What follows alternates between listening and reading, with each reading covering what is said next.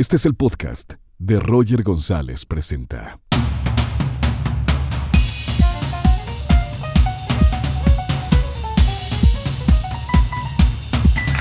¿Qué tal? Bienvenidos, bienvenidos a Roger González Presenta. Gran saludo para toda la gente que está escuchando el podcast. Muchas gracias a la gente que ya se ha suscrito a nuestro canal de YouTube y gracias a ustedes por estar aquí en la teatrería. Gracias. Quiero presentar a, a una mujer, a una mujer que yo admiro mucho, que tiene una gran historia y que puso el nombre de México muy en alto hace poco. Y ahora lo va a poner mucho más en alto porque es la nueva conductora de La Voz de Azteca 1, Sofía Aragón.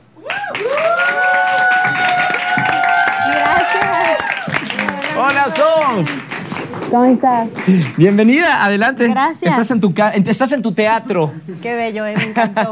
No lo conocía, pero me encantó. Es hermosa la teatrería. Sí, la verdad, Y ahorita sí. tenemos la escenografía de una obra que se llama El último teatro del mundo, una obra maravillosa. Te les recomiendo que vengan a ver esta obra de teatro. ¿Cuándo venimos? Oye, Sofi, bienvenida al programa. Muchas gracias. Siempre empiezo diciendo que todo mundo, todos nosotros, todos tenemos una historia. ¿Cuál es la tuya? Ay, Roger, qué buena pregunta. Yo creo que todos venimos de, de no solamente vivirla, sino realmente sentir que es única y especial. Entonces, pues creo que en este caso el poder platicarte un poco de mi historia me hace sentir parte de, de esa, de esa camada de gente que cree que vino también no solamente a contarla, sino a, a inspirar a otros a través de ella. Y lo haces en, en corazón, gracias. conferencias y lo haces con tus dos libros. libros. eh, y ahora, bueno, después de lo de Miss Universo, para contarlo a todo el mundo y teniendo una plataforma tan importante como la televisión, pero ¿cómo empieza la, la historia? Bueno, depende de qué quieras saber, porque creo que soy muy... ah, tengo muchas variantes. Sí. Cuando era chiquita, mis papás me decían que el que mucho abarca poco aprieta. Ya sabes de esas frases que... ¿Y te la crees? No ¿Crees- me- ya no. En esos momentos llegué a creer que sí, en esos momentos sí pensé que a lo mejor tenía que enfocarme, tenía que decidirme. Me decían que mi cabeza estaba en las nubes, que soñaba muy alto. Recuerdo una frase en específico que mi papá me dijo que eh, cuando yo le empecé a contar mis sueños y mis proyectos, Miss Universo y que un premio Nobel de literatura y que luego un Oscar, pues obviamente todo suena ridículo cuando te lo dice alguien sin argumentos.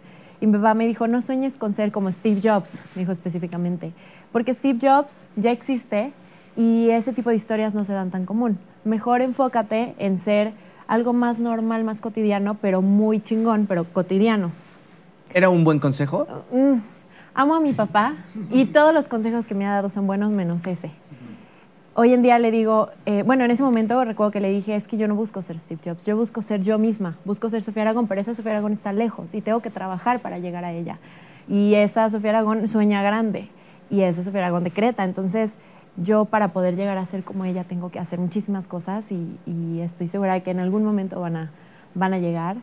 Y hoy en día él me dijo, me callaste la boca. ¡Wow! Entonces, es uno de mis mayores cumplidos en la vida. Ni siquiera tiene tanta descripción para yo saber qué es lo, de lo mejor que me pueden decir. ¿Cómo fue tu, tu infancia y cómo está formada tu familia, Sofi? Mm, tengo dos hermanos, un hermano de 28, una de 21. Bueno, cumple 21 en un par de semanas. Y siempre fui una niña muy normal, bastante ¿Qué es normal? ordinaria. No resaltaba en nada, no tenía nada. Ya sabes que siempre hay... Bueno, belleza sí. No creas, ¿eh? Tampoco tanto. ¿Cómo crees? No, no creas, no ¿Es en serio? ¿No te sentías una mujer extraordinaria desde chiquita? Hablo fí- físicamente. Mi papá me cantaba una canción que decía Sinforita. Mi papá me dice Sinforita. ¿Dónde está tu papá? Que ya ¿Es tu papá secreto? cobró tanta, tanto protagonismo en este programa. Lo siento, lo siento. no, está increíble. Este, me cantaba una canción que era Sinforita, eres la más bonita de esta ciudad. Así me cantaba. Entonces, obviamente desde chiquita, yo siempre he creído que, y hablo a lo mejor un poco de mi papá porque creo que gran parte del valor que se da a una mujer a sí misma reside en el valor que su papá le dio desde niña. Estoy totalmente de acuerdo. Entonces, em, pues obviamente mi mamá eh, forma gran parte de mi historia y he pasado más tiempo con mi mamá que con mi papá. Y Raro, hecho, ¿no? En una mujer. Porque generalmente la mujer es la que está más apegada al a padre. los hombres y las mujeres, ajá, los hombres a las mujeres y las mujeres Ajá. a los hombres. Pero mi mamá y yo tenemos una complicidad especial. Sin embargo, mi papá y yo somos iguales. La misma cuanto a qué? Eh, forma de decidir. eh, nos enojamos igual, hacemos los mismos pucheros, todo igualito, igualito. Sí. Entonces, em, pues sí, mi papá fue gran parte de esta autoestima o de esta autovalidación. Me dijo, naciste para cosas chingonas. Pero cuando quería hacer cosas chingonas me dijo, no, cálmate. Entonces era como un poco extraño. Sí. Ahora me dice, pues vuélale porque ya me demostraste que estaba equivocado.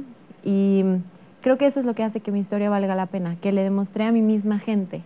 Y creo que todo, todos los tenemos a alguien que nos ha dicho que no podemos. Claro. Y no porque no nos quiera, porque las personas que más te quieren a veces son los que más te limitan. Hay una frase que escuché por ahí que decía que los papás aman tanto a sus hijos que quieren que hagan y sean todo lo que quieran menos ser ellos mismos. Y a veces es cierto. Y ¿Crees que pasa- fue en tu caso con tu padre esto? Un poco sí, porque mi papá quería que tomara una carrera más convencional. ¿Qué carrera tomaste? Eh, primero estudié mercadotecnia y después me fui por filosofía y letras. Un poco variada. Pero ambas carreras a mi papá le gustaban. Mi papá me dijo desde muy niña que iba a ser escritora y que me iba a dedicar al tema de los libros. Sí. Y eh, bueno, se hizo realidad. Pero cuando le dije también quiero ser reina de belleza, también quiero ser conductora, también quiero ser conferencista, es ahí cuando le entró el susto. ¿Cómo, cómo entra eh, de la filosofía, de, de los libros, eh, el tema de, de la belleza y los certámenes y el modelaje y todo esto? Es extraño, quizá me lo, me lo preguntan comúnmente porque además mi libro pues es física cuántica, entonces... ¿Cómo? ¿Qué? Sí. ¿El, el primer libro? El, el segundo libro es física cuántica, el primer libro es como autoestima y empoderamiento femenino. Eso va mm, Más conmigo. Más contigo. Lo de física cuántica, explícame. Física cuántica eh, digerida para aprender a través de la ciencia, de la vibración de los átomos, de la energía que tú estás emitiendo con tus emociones, con tus pensamientos, con tus decretos, cómo estás transformando y creando tu vida constantemente. Evidentemente viste o leíste El Secreto. Sí, es parecido, pero tiene una gran tangente. El Digo, pero secreto- crees en esto, en el poder de, de- decretar. Muchísimo, muchísimo. El secreto habla de la ley de atracción. Sí. Yo hablo más bien de que en vez de que atraes, creas. Entonces no es atracción, es co-creación. Tú eres co-creador de tu vida. E- ¿Este libro cuándo lo publicaste? Hace un año, pero justamente el sábado, lo cual están todos invitados, va a ser el La lanzamiento fiesta. oficial. Ah, pensé que tu fiesta. La fiesta no es secreta, Ah, Roger. perdóname, no hay nada. Pensé que todos estaban invitados a la. No, no, no, no, digo lo del libro. El libro. Va a libro. haber lanzamiento oficial en la FIL Minería. eh, porque, Felicidades. Gracias. Empecé como escritor independiente.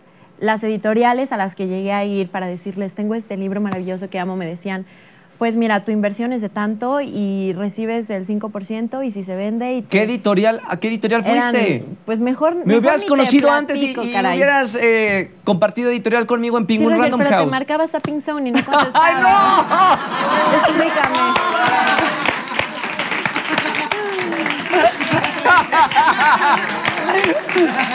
¡Es muy inteligente! Roger, lo siento. ¿Sabes, sabes que, que te has posicionado como una de las mujeres que con mejores respuestas desde que el mundo te conoció en Miss Universo? Gracias. Te lo digo sinceramente. O sea, no había mejor participante que respondiera mejor que Sofía Aragón, ¿o no?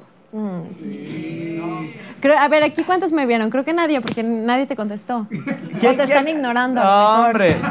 O, o hay sonidos, sí, sí, hay sonidos, ahora sí escuchan, ¿verdad? Sí, seguro es de grabadora. No le picaron a tiempo. Hay, hay gente que piensa que, que es sonido grabado, ¿no? Aquí, están eh, chicos estudiantes. Oye, Sofía, bueno, el primer libro lo vas a presentar en Feria Minería, que es con el que arrancan todas las ferias de, de- de México. Exacto. Eh, háblame un poquito más de, de- de este libro que vas a presentar y que ya va a estar en las librerías. Ay, es un, es un bebé para mí, es un hijo.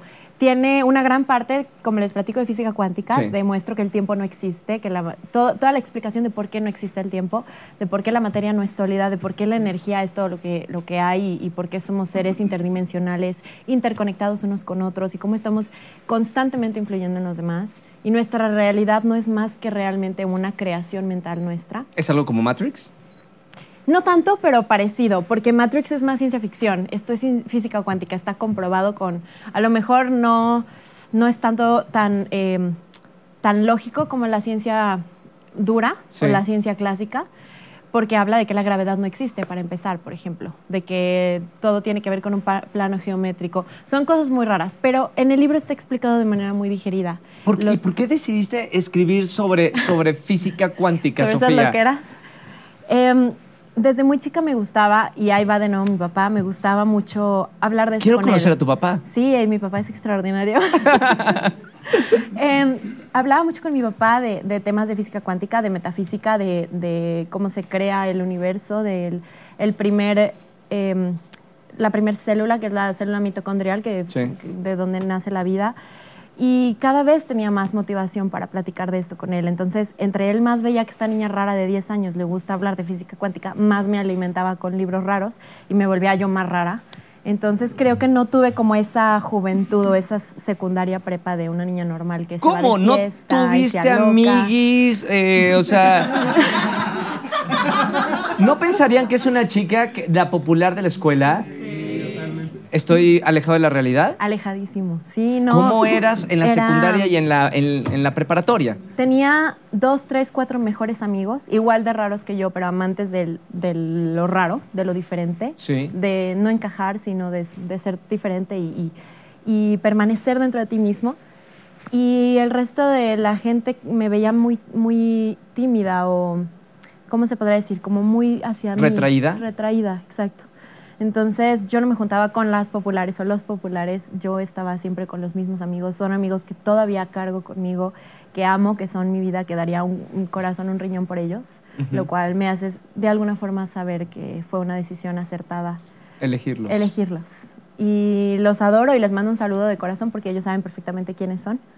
Y que, pues, fecha con fecha, sí, mis universo y si la voz o lo que sea que voy haciendo, ahí siempre están presentes. Bueno, y el segundo libro, Sofía, eh, eh, tienes dos libros. ¿El otro de qué se trata? El otro es empoderamiento femenino, es un poquito más, ese es el primero, es un poco más básico en cuanto a que son consejos cotidianos, ¿no? Pero ahí me di cuenta que si seguimos empoderando solamente mujeres, si seguimos solamente dándole importancia a, a la fuerza femenina, vamos a seguir generando esta brecha de género. Tenemos que, que empoderar a ambos, tenemos que demostrar que ambos necesitan, ambos venimos de las mismas heridas, los mismos miedos, tenemos los mismos sueños, la misma necesidad de amor y de felicidad. Y es cierto con el paro nacional que vamos a tener que las cifras de feminicidio son extraordinariamente mayores que las de eh, asesinatos a hombres y es cierto que tenemos que levantar Sí. la voz como mujeres, es cierto que tenemos desigualdad, es cierto que todavía hay discriminación en todos los sentidos Sobre todo en nuestro país. sobre todo en nuestro país en- en- y en Latinoamérica. Es cierto que si yo digo tengo un amigo hombre que me va a apoyar en un proyecto, luego, luego piensan mal. Y si les dijera tengo una amiga mujer, ah, perfecto. Entonces, es cierto que tenemos que romper muchos patrones de pensamiento y, y sociales, pero creo que unidos. Tú- Entonces, por eso mi segundo libro fue para ambos. Tú lo has vivido, o sea, eh, estás escribiendo de esta realidad, estoy de acuerdo contigo. Durante tu etapa eh, en tu, ciudad antes de venir a México, ¿viviste esa discriminación o el machismo? Mucho en temas laborales. Gracias a Dios en mi familia no se daba tanto. Em, en mi familia siempre mi papá empoderaba mucho a la mujer. Mi papá siempre ha dicho, otra vez mi papá, ve nomás, eh, que el 90% de su empresa son mujeres. Entonces, como que él cree que la mujer tiene muchísima capacidad. Sin embargo, sí viví en temas laborales. El, recuerdo específicamente una vez que una persona, y no sé si esto se pueda contar, pero pues Puedes ya que, contar lo que quieras, Sofía, estás Aquí en tu es casa. secreto, en el cabo nadie lo va a ver. Em, una persona en específico me dijo eh, para el primer libro, si tú quieres que tu libro se venda en todos lados, yo te lo puedo poner en todas las tiendas, pero el trato se cierra aquí ahorita.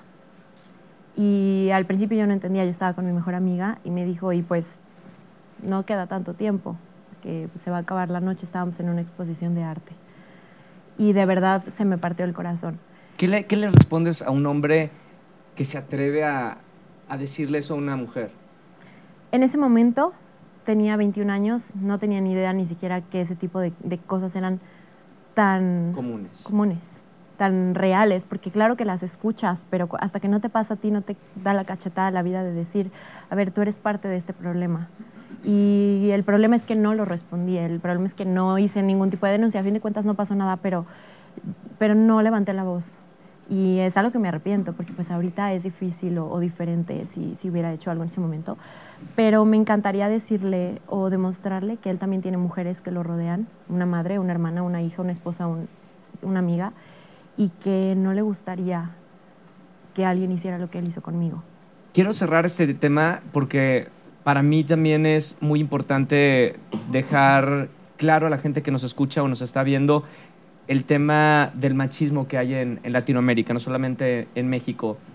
¿Cuáles crees tú que son las formas de combatir y revertir estos errores de la sociedad, de convertir una sociedad machista? Mira, eh, publiqué la foto del paro nacional en mis redes y muchas de las preguntas que me hacían era, ¿por qué vamos a hacer un paro nacional si muchas mujeres también asesinan mujeres? ¿O por qué lo vamos a hacer si el hecho de que ustedes no vayan a trabajar, pues no va a cambiar la forma de pensar de los violadores y asesinos y, abusadores? Y lo digo crudo porque así de cruda es la realidad, ¿no?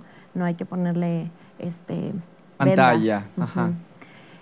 Yo creo que tiene que ser un cambio de conciencia, tiene que ser un cambio de, mentalidad completo, colectivo. Tiene, no, no, solamente se trata de un movimiento de mujeres, tiene que ser un movimiento completo. Vemos que los gobiernos hacen vista ciega cuando se trata de funcionarios, vemos que hay impunidad frente a diferentes situaciones que tienen que ver con violencia hacia la mujer. Vemos que hace falta que más mujeres se atrevan a levantar la voz por miedo a lo que el hombre es capaz de hacer. En este caso que vimos de Fátima, fue exactamente ese el problema, que una mujer cedió ante la violencia o el abuso físico psicológico de un hombre. Y no estoy echándole la culpa a los hombres porque creo que ambos hemos sido parte de esto. Tenemos una historia milenaria que realmente demuestra que ambos somos parte del problema y no podemos tomar ninguno de los dos culpa, pero sí tenemos que tomar cartas en el asunto.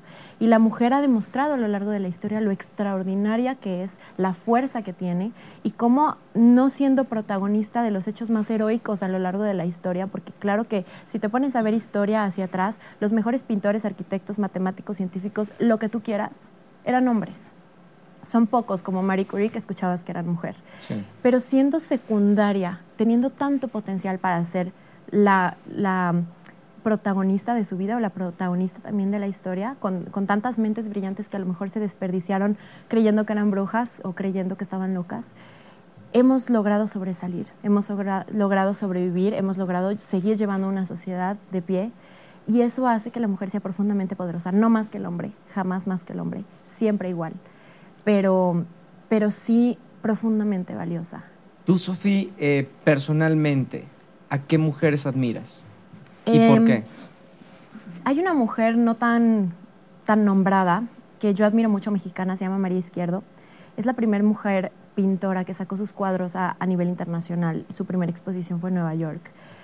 La razón por la que admiro tanto a esta mujer no es tanto por el arte, porque claro que me encanta el arte, pero lo que admiro de ella no es su pintura, sino cómo ella se atreve a romper el paradigma de que la mujer no puede expandir su arte a nivel internacional. Todas las mujeres que han logrado romper ese paradigma y ser las primeras en algo, se llevan la medalla de oro porque gracias a ellas más nos atrevemos a hacerlo. La primera que haya levantado la voz en pro de, la comunidad LGTB o la primera que se levantó la voz en pro de, de ya no más violencia hacia la mujer, ya no más abuso laboral. No las conozco todas, Así que las admiro a todas, las admiro a todas en conjunto y espero que pronto uno de mis libros que tengo pensado, decretado y soñado va a ser en pro de todas las mujeres que en alguna vez fueron las primeras en hacer algo. Independientemente de que muchos nombres no voy a tener y no voy a, poder etiquetar y quizá muchas de esas mujeres pues ya no vivan y, y sea parte de la historia, creo que va a ser una gran inspiración para todas las mujeres que entendamos que venimos de mujeres luchadoras, porque el hombre simplemente por ser ya tenía un lugar en la sociedad y la mujer tuvo que trabajar para hacerlo. Y eso de verdad a mí me llena de orgullo, me llena de, valor y, me hace seguir haciendo lo que hago por ellas. Felicidades, porque es una voz muy importante. Ahora eres una figura. Y llegaste a ser figura por todo lo que ha pasado con nuestra belleza, con Miss Universo. Háblame de tu incursión en este terreno. ¿Cómo empieza esta carrera dentro de los certámenes? Es bellísima. Mira, a los cuatro años, viendo Miss Universo, ganó una chica de color. Y ahí le recuerdo que le dije a mi papá, yo quiero concursar y, representar a México porque ahí ganan las mujeres diferentes. Desde chiquita me sentía rara, imagínate. Ajá. Entonces, es bello porque a lo largo de mi camino, de alguna forma siempre supe que iba a llegar a Miss Universo o, o tenía el decreto de ir a Miss Universo pero no creía que iba a suceder porque se veía que en mis universos buscaban pues la belleza, buscaban el cuerpo y cada vez más yo me enteraba pues de esas, esos rumores de Donald Trump y cómo trataban a las Miss Universo y cómo trataban a la mujer. Y no deja de ser difícil de aceptar que una mujer sea objetizada a niveles tan altos. Pero de unos años acá, cerca de unos cinco años para acá, Miss Universo cambia. Donald Trump deja las riendas. Espero Donald Trump no escuche esto, pero gracias Donald Trump por dejar Miss Universo. y y lo, lo, adopta una empresa que se llama IMG, que es una agencia de modelaje a nivel internacional, eh, o bueno, de talentos en todos los aspectos. Y Miss Universo cambia increíblemente.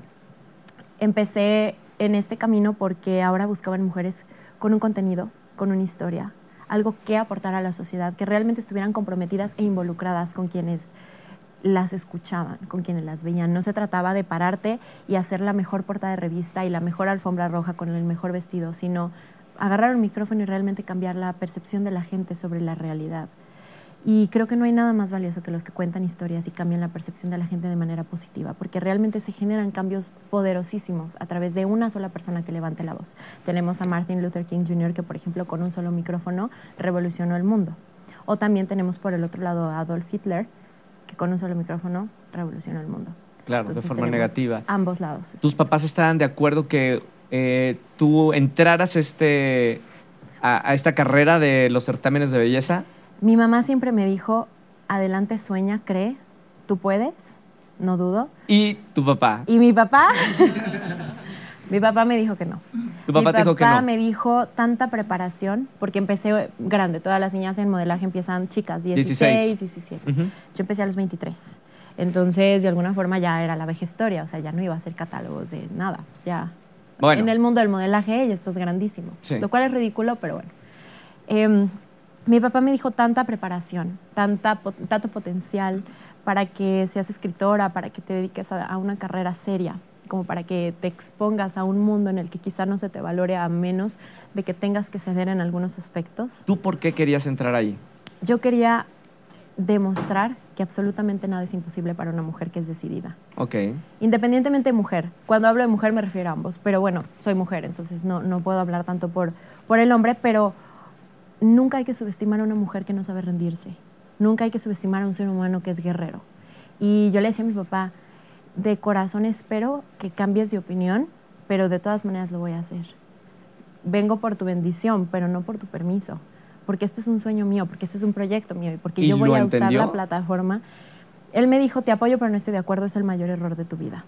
Y en esos momentos su seriedad era lo que más me dolía, porque él y yo siempre hemos sido muy unidos. Tú empezaste la carrera de, eh, de, este, de los certámenes de belleza. ¿Cómo fueron las etapas antes de llegar a Miss Universo? Antes de llegar a Miss Universo. Ay, perdonen la comodidad, ¿eh? Todo el tiempo estás bonita, Sofía. Aquí te puedes subir con los dos pies. Ya estás en tu casa. Justo estábamos hablando de eso en la voz. Tengo que sacar esa personalidad mía que es más espontánea, porque sí, siendo reina de belleza, pues te enseñas a ser correcta. Es que son muchos años de un pues entrenamiento. Ajá. Yo soy más así, pero bueno. Em, Gracias. un aplauso para le, explico a la gente que está en podcast. Ya Sofía, después de estar sentada muy derechita, ahora ya tiene. Subió los pies al sillón. Ay, me encanta. Así. Me encanta. Este, bueno. Eh, la trayectoria de, de, Miss Universo inició con un concurso en Miss Jalisco. Sí. Para Miss Jalisco te ibas a Miss Mundo es la primera plataforma que yo conocí que realmente le interesaba lo que la mujer tenía que decir. Por lo tanto, fue como la primera que intenté, pero mi sueño siempre fue Miss Universo. Sí.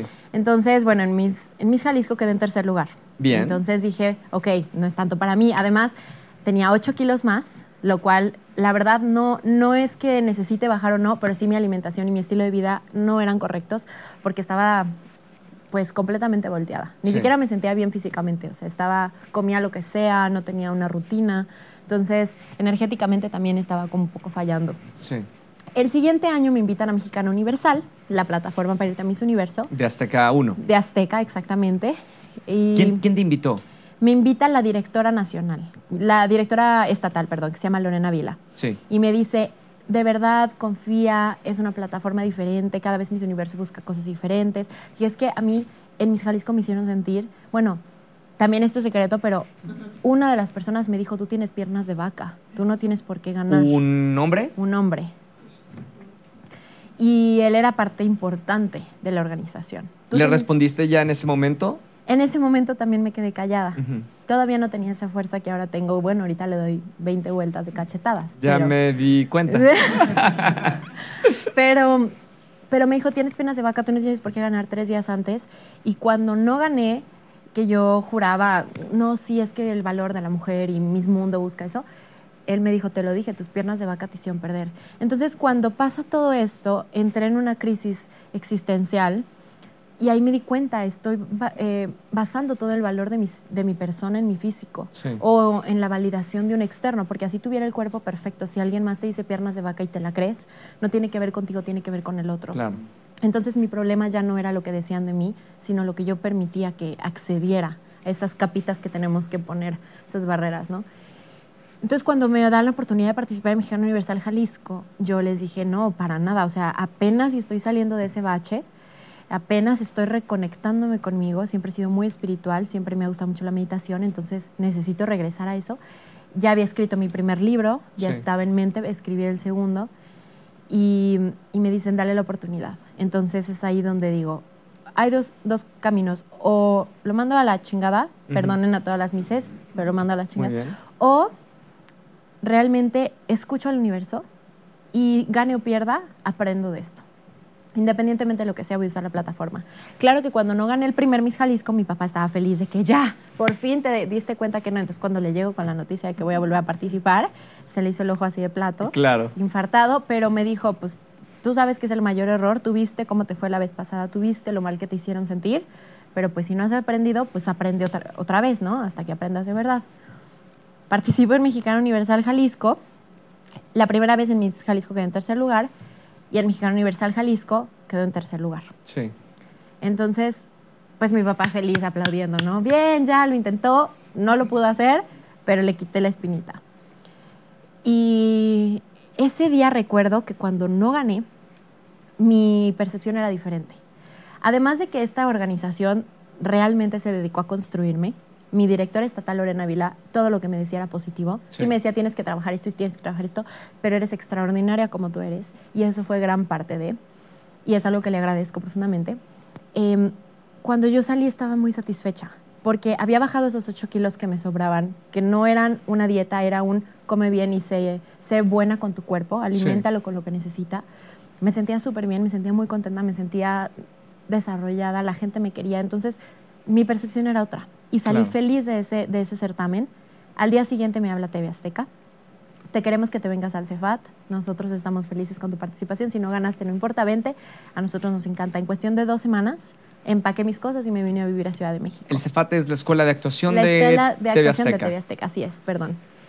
Y ahí dije, bueno, el Cefat le gustó mi voz, o sea, el, que yo agarro un micrófono y me vale y digo y, pienso y opino y, desarrollo una idea con un sustento y tengo la, capacidad de, cambiar formas de pensar.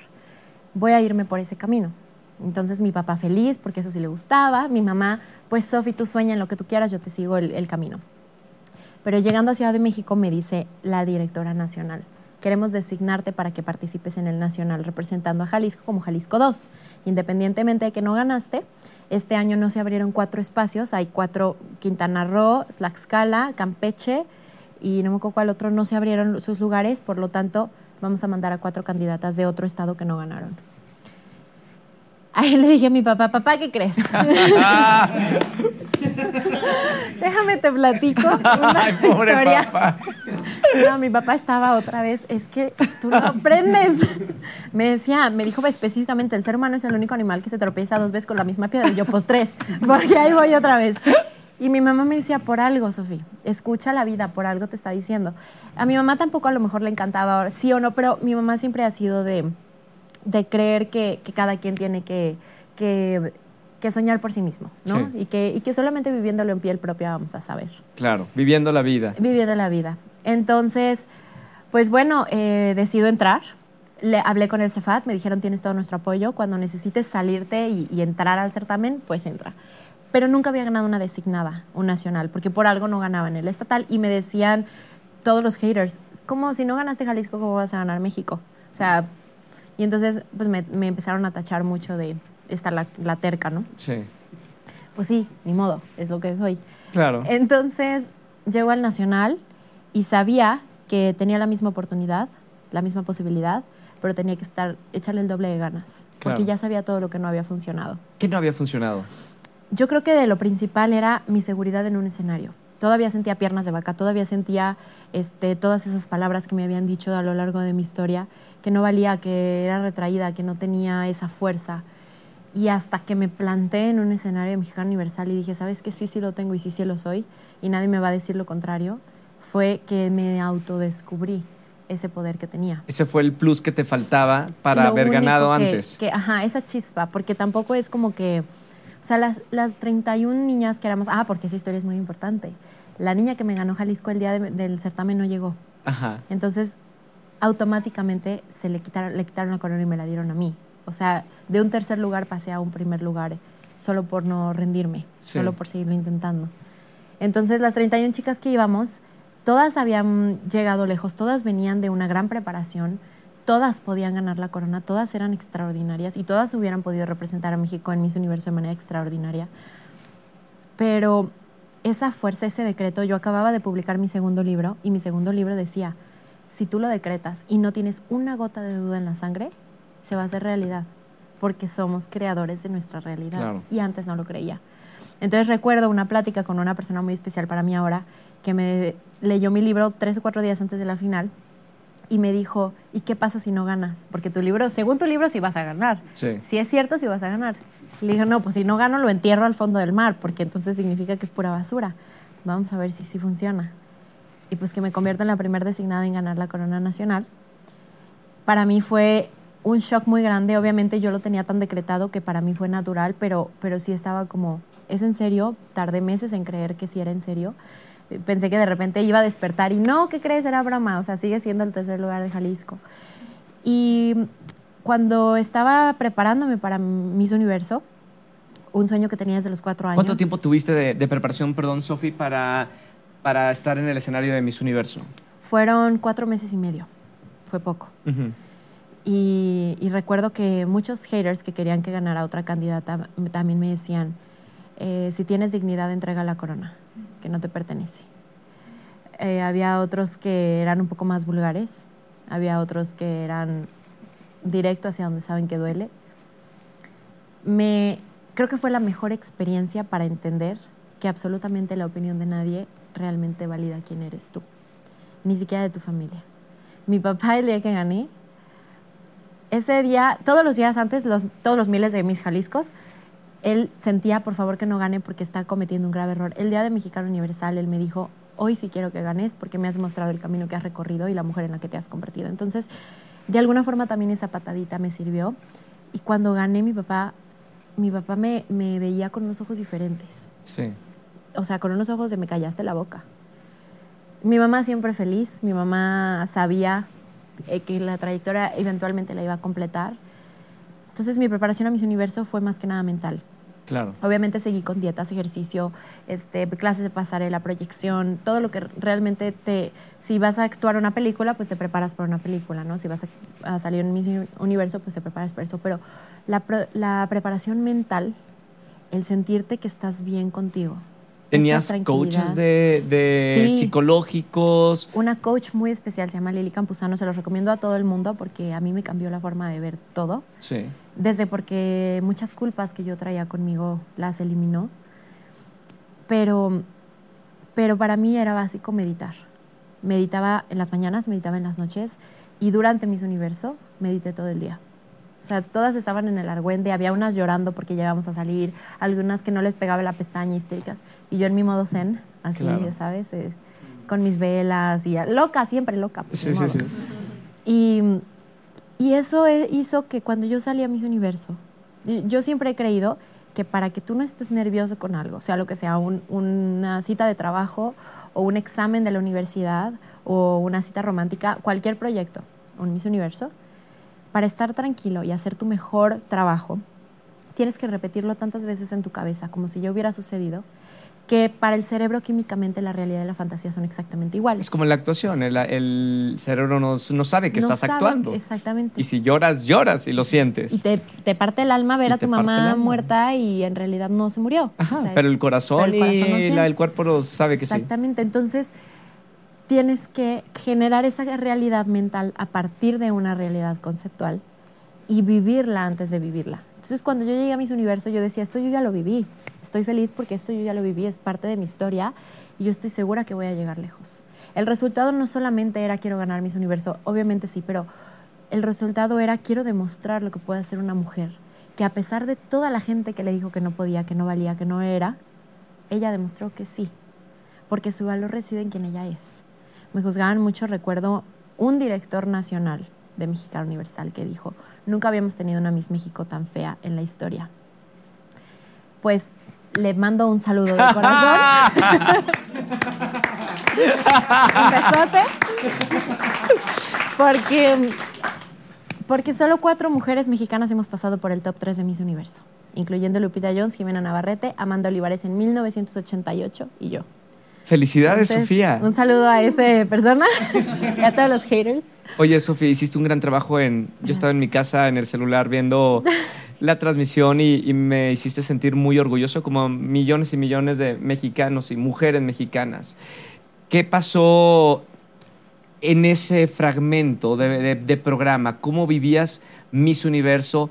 Todo el planeta está viendo este programa. ¿Qué se siente estar ahí, en este escenario? ¿Qué se siente ir pasando hasta el, el top 3? En esos momentos, mi objetivo principal, me lo preguntaban ver- varias veces antes, ¿qué es lo que esperas de Miss Universo? Yo lo único que esperaba era que lo tan efímero, que es un evento tan importante, tan esperado por tantos años, se volviera eterno. Yo quería que Miss Universo para mí se volviera eterno. Entonces, cada momento, como cuando estás nervioso que las cosas se te pasan y en friega, Sí, yo quería que se volviera tan lento, tan pensado, tan consciente, consciente. sentirme presente, sentirme que estaba. Entonces, cada momento para mí era, tienes que observarlo todo, tienes que sentirlo, respirar, la piel, cómo se siente, tu sangre, tu corazón, la gente. Las cosas se vuelven mucho más valiosas cuando las vives de esa manera, independientemente del resultado. Hay una foto que me encanta, que es un niñito que ganó un primer lugar y un niñito que ganó un tercero, no sé si la han visto. No. Y el niñito que ganó el tercero está, ¡uh! Y el niño que ganó primero está enojado porque el otro está feliz. Y creo que así es la vida. No nos definimos por nuestros resultados, nosotros definimos a nuestros resultados, nosotros definimos cómo suceden las cosas. Y todo lo que nos va sucediendo puede irse transformando a partir de nuestra percepción. Entonces, cada vez que yo pasaba un top, mi percepción era, estoy siendo más feliz todavía, más feliz. Pero si no hubiera pasado al top, sería- seguiría igual de feliz porque ya estoy aquí, porque mi mensaje está siendo escuchado, porque mi objetivo está siendo cumplido. Hay presión de México, hay presión de todo un país. Es como en los partidos de la selección. Mundial? En el mundial. ¿Se siente una presión de un país eh, a tus espaldas o no, no se siente? Yo creo que es gran parte una de las razones por las que México le hace falta más héroes patrios, porque no somos buenos confiando en nuestra gente. Y si nuestra gente, en gran parte de su energía, de su fuerza, reside en su gente y en su apoyo, a fin de cuentas traen el escudo en el pecho y su misma gente no cree en ellos, esa, esa energía está vacía o está un poco más eh, a medias. Yo sí creo que si nos uniéramos como país, que si todos los mexicanos pusiéramos el próximo mundial en nuestra quiniela ganando México, todos van a decir, "Ah". si realmente lo hiciéramos, ¿por qué no? ¿Por qué no puede ganar México? ¿Qué no tiene México que no tenga otro país? ¿Qué nos hace falta? Nada. Quizás eso, es la confianza. Esa confianza. Y no es nada más de los jugadores. Los jugadores hacen su trabajo todo el año. Es de todos nosotros, pero desvalorizamos la importancia que tiene nuestra opinión sobre nuestra gente, sobre nuestro gobierno, sobre nuestros trabajadores, sobre la gente que nos representa a nivel internacional en cualquier plataforma, ya sea de ciencia, ya sea de un Miss Universo, ya sea cantantes. Tenemos talento hasta por las esquinas, Claro. pero Oye, nos hace falta fe. Sofi, eh, ¿qué pasó en, cuando te anuncian como tercer lugar? ¿Qué pasaba por tu mente cuando, cuando quedas en, en este tercer lugar en, en Miss Universo? Te voy a platicar algo que tampoco le he dicho a nadie. Muchas premios contigo, ¿eh? Em, cuando estaba en Miss Universo, estaba tan concentrada en que en que la realidad está siendo creada por nosotros, que de alguna forma yo más o menos iba sabiendo lo que iba a ir pasando. Y sabía que solo había tres mujeres de las 90 de Miss Universo que iban a hablar todas las veces, porque te iban a dar micrófono cinco oportunidades. Yo tenía que pasar a ese tres, tres mujeres de todas las Miss Universo, porque lo que más quería era alzar la voz. Yo tengo una forma muy especial de ver la vida, una forma especial de ver a las mujeres. Recuerdo que la que ganó Miss Universo en su respuesta dijo que la mujer es el ser más poderoso del planeta y que por eso tiene que tener más espacio en la sociedad. Yo difiero. Yo no creo que la mujer sea el ser más poderoso del planeta. Yo creo que ambos son el ser más poderoso del planeta. Y si seguimos diciendo que la mujer es el hombre, va a ser, de alguna forma va a seguir en pleito. Diferencias. exacto. No tenemos por qué hacer diferencias y lo único que nos diferencia son temas químicos y celulares, pero no temas de esencia, de, de espiritualidad, de autoestima, de, de energía, de corazón. Entonces, yo si hubiera podido debatirla, le diría... habías puesto una zarandeada. No, simplemente le hubiera dicho, no le enseñes eso a nuestras niñas. Nuestras niñas no necesitan sentirse más poderosas que los hombres. Necesitan sentirse más poderosas sobre ellas mismas, más poderosas en su vida, en su sociedad, en su trabajo, en sus decisiones. Nadie puede decirles que no pueden hacer algo, no porque sean más poderosas que el hombre, porque son completa y absolutamente poderosas dentro de sus propias vidas. Y, y ese era mi mensaje. Cuando me preguntan qué es lo que más le quieres enseñar a las niñas, digo que la realidad que vemos en redes sociales y en, y en esta perfección no existe, que lo que realmente importa es quién tú eres y lo que aportas al mundo. Todo lo demás es secundario. Sí. Entonces, se me dio la oportunidad de hablar todas las veces y yo ya me sentía orgullosa, independientemente del lugar que me den en el top 3, ya ganarme una corona es más de ego. Pero, ¿lloraste? Llegas a tu casa después de tanta luz, tanto maquillaje, tanta gente, a decir, tantos "Ay, fotógrafos. ¿Qué me pasó? Llegas a tu cuarto de hotel. Eh, ¿Dormiste sola esa noche? Con mi roomie. con tu roomie. Eh, ¿Lloraste? ¿Estabas triste? ¿O realmente, y sé sincera, lo habías dado todo y, y estabas orgullosa de lo que habías hecho esa noche? Realmente estaba fascinada. Creo mucho en el decreto, ya te lo dije cuatro millones de veces, pero yo no soy dueña de las decisiones de un jurado. Absolutamente todo podía pasar. Yo le decía mucho a mi mamá, con que una jurado hubiera dicho, ay, es igualita a la novia de mi exnovio, Tache, con que uno hubiera dicho, "Mm, no me pareció, a lo mejor todo el potencial que tienes no es mostrado, ¿no?